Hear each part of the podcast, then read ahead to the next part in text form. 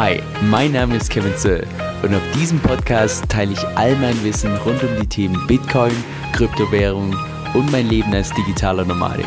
Viel Spaß dabei! Hey Leute, Kevin hier. Wenn du dir mal das Bitcoin White Paper durchliest, dann liest du direkt in der Überschrift, dass es Zitat ein Peer-to-Peer -Peer Electronic Cash System sein soll oder auf Deutsch übersetzt im Prinzip eine digitale Währung, wo man ohne eine dritte Person tatsächlich Geld hin und her schicken kann. Aber hättest du mich jetzt persönlich noch vor einer Woche gefragt, ob ich tatsächlich glaube, dass Bitcoin mal zur globalen Währung wird, hätte ich dir vermutlich geantwortet, naja, ich hoffe es zwar, aber so wirklich glauben tue ich es nicht. Jetzt die Begründung, die ich dir vermutlich gegeben hätte, wäre erstens, dass ich mir einfach nicht vorstellen kann, dass Bitcoin mal vom Preis so stabil wird, dass du tatsächlich Preise im Supermarkt damit angeben kannst und zweitens, weil ich eben ganz fest davon ausgehe, dass aufgrund des Chris-Hamschen Gesetz Leute immer eine deflationäre, sorry, eine inflationäre Währung bevorzugen würden im Vergleich zu einer deflationären Währung. Denn hättest du die Wahl, beispielsweise deinen Apfel zu kaufen in einer Währung, die stetig an Wert zunimmt, oder in einer Währung, die stetig an Wert verliert, dann würde ja jeder rationale Mensch immer die Währung wählen, die an Wert verliert, die inflationär ist. Aber das würde dann ja auch gleichzeitig bedeuten, dass Bitcoin in seiner Mission als Peer-to-Peer -Peer Electronic Cash System tatsächlich gescheitert ist. Und ich glaube, das erklärt auch, warum du so viele Videos und Artikel online dazu findest, wo Leute felsenfest davon überzeugt sind, dass Bitcoin niemals zur globalen Währung wird. Und bis vor kurzem habe ich die Meinung tatsächlich noch so ein Stück weit geteilt.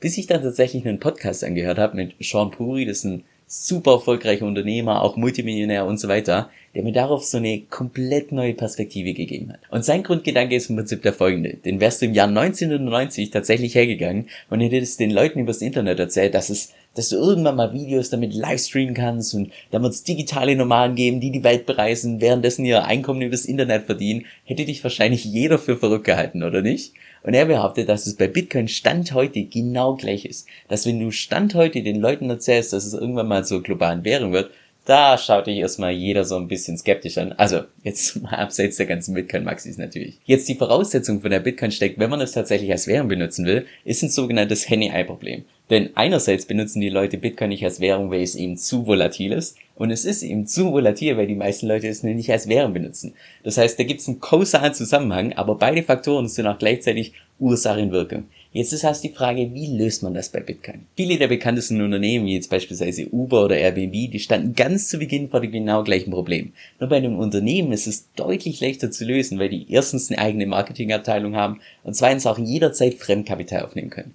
Bei Uber war beispielsweise ganz zu Beginn dieses Handy-Eye-Problem, dass keiner diese Uber-App benutzt hat, weil es eben noch keine Uber-Fahrer gab und weil es noch keine Uber-Fahrer gab, hat noch keiner die Uber-App benutzt. Jetzt, wie haben die das Problem gelöst? Die haben damals tatsächlich nur in einer einzigen Stadt angefangen und extrem viel Fremdkapital aufgenommen. Und was haben sie dann gemacht? Sie haben für einen gewissen Zeitraum sowohl Fahrer als auch Mitfahrer extrem stark subventioniert. Das heißt, bei jeder einzigen Fahrt haben sie Verlust gemacht beim Fahrer und beim Mitfahrer, aber weil es eben für den Fahrer und Mitfahrer so eine unglaublich gute Erfahrung war, hat sich das dann relativ schnell rumgesprochen und boom, war das Chicken Egg Problem gelöst. Ja, aber wie schaffen das jetzt bei Bitcoin? Bei was, was keine eigene Marketingabteilung hat, wo man nicht mal einfach so kurz Fremdkapital aufnehmen können.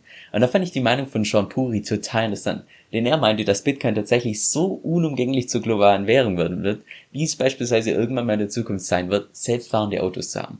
Und seine Begründung, naja, bei eben der Use Case von Bitcoin werde immer mehr dazukommen und immer mehr unterschiedliche dazukommen.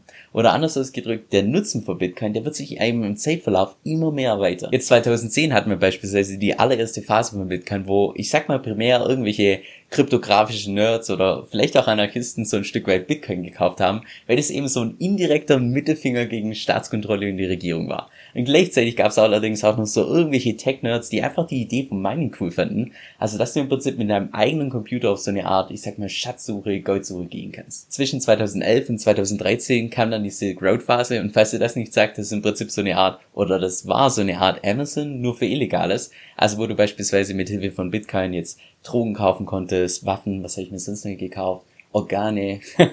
Nein, Quatsch. Also du konntest im Prinzip alles Illegale machen, was ansonsten natürlich verboten war, nur eben mit Bitcoin. Das heißt, da wurde zum allerersten Mal auch diese Transferierbarkeit von Bitcoin zum allerersten Mal wirklich genutzt. Dann zwischen 2013 und 2015 kam dann die nächste Phase, wo ich sag mal die allerersten Tech-Investoren tatsächlich in Bitcoin investiert haben, wo Bitcoin zum allerersten Mal so die, das Image von einem Wertespeicher bekommen hat, als so eine Art digitales Gold. Zwischen 2015 und 2018 kam dann die nächste Phase von Bitcoin, wo ich sag mal Bitcoin so primär gesehen wurde als dieses Get-Rich-Quick-Vehikel, wo dann ganz viele Spekulanten, Millionen von denen natürlich inklusive mir, auf den Zug aufgesprungen sind, sich die ersten Bitcoins gekauft haben, wo auch zum allerersten Mal so Trader sich tatsächlich vollkommen auf Bitcoin konzentriert haben. Und dann zwischen 2018 und heute kam dann die Phase, wo immer mehr Leute erkannt haben, na nu, Bitcoin ist ja nicht nur eine Anlageklasse, sondern steckt ja sogar ein ganzes Netzwerk dahinter. Das heißt, wir haben die ersten Unternehmen gesehen, die beispielsweise vom Bitcoin Lightning Netzwerk Gebrauch machen. Wir haben die ersten Länder gesehen, die sogar Bitcoin adoptiert haben mit dem Bitcoin Lightning Netzwerk und so weiter. Sollte sich Bitcoin tatsächlich so weiterentwickeln, also dass immer und immer immer mehr Use Cases dazukommen,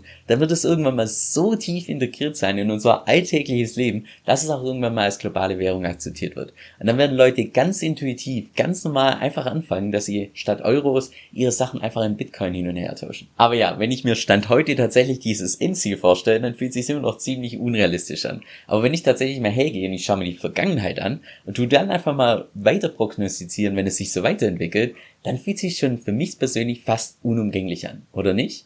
Das heißt, zurück zur ursprünglichen Frage, ist jetzt tatsächlich Bitcoin in seiner Mission als Peer-to-Peer -Peer Electronic Cash gescheitert? Aus der Perspektive ist die Antwort ein ganz klares Nein, nur es dauert eben noch ein bisschen. Und bis dahin hast du hoffentlich ganz oft den Like-Button unter meinen Videos geklickt, hast hoffentlich meinen Kanal abonniert, damit du auch kein weiteres Video mehr verpasst und hoffentlich sehen wir uns bald wieder. Mach's.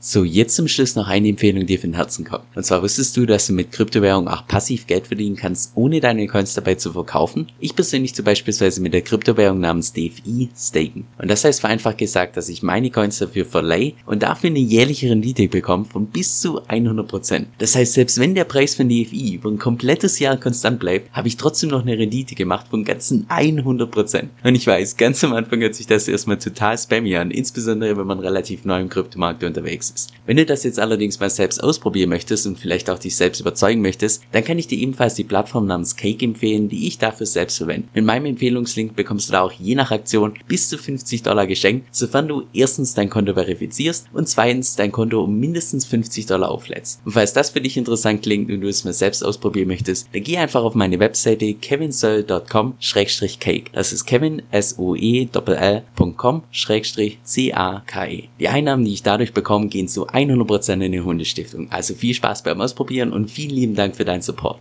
Und jetzt noch ein kurzer Disclaimer. Dieser Podcast stellt weder eine steuerrechtliche noch eine finanzielle Beratung dar. Das heißt, alle Informationen sind wirklich nur zu Informationszwecken bestimmt.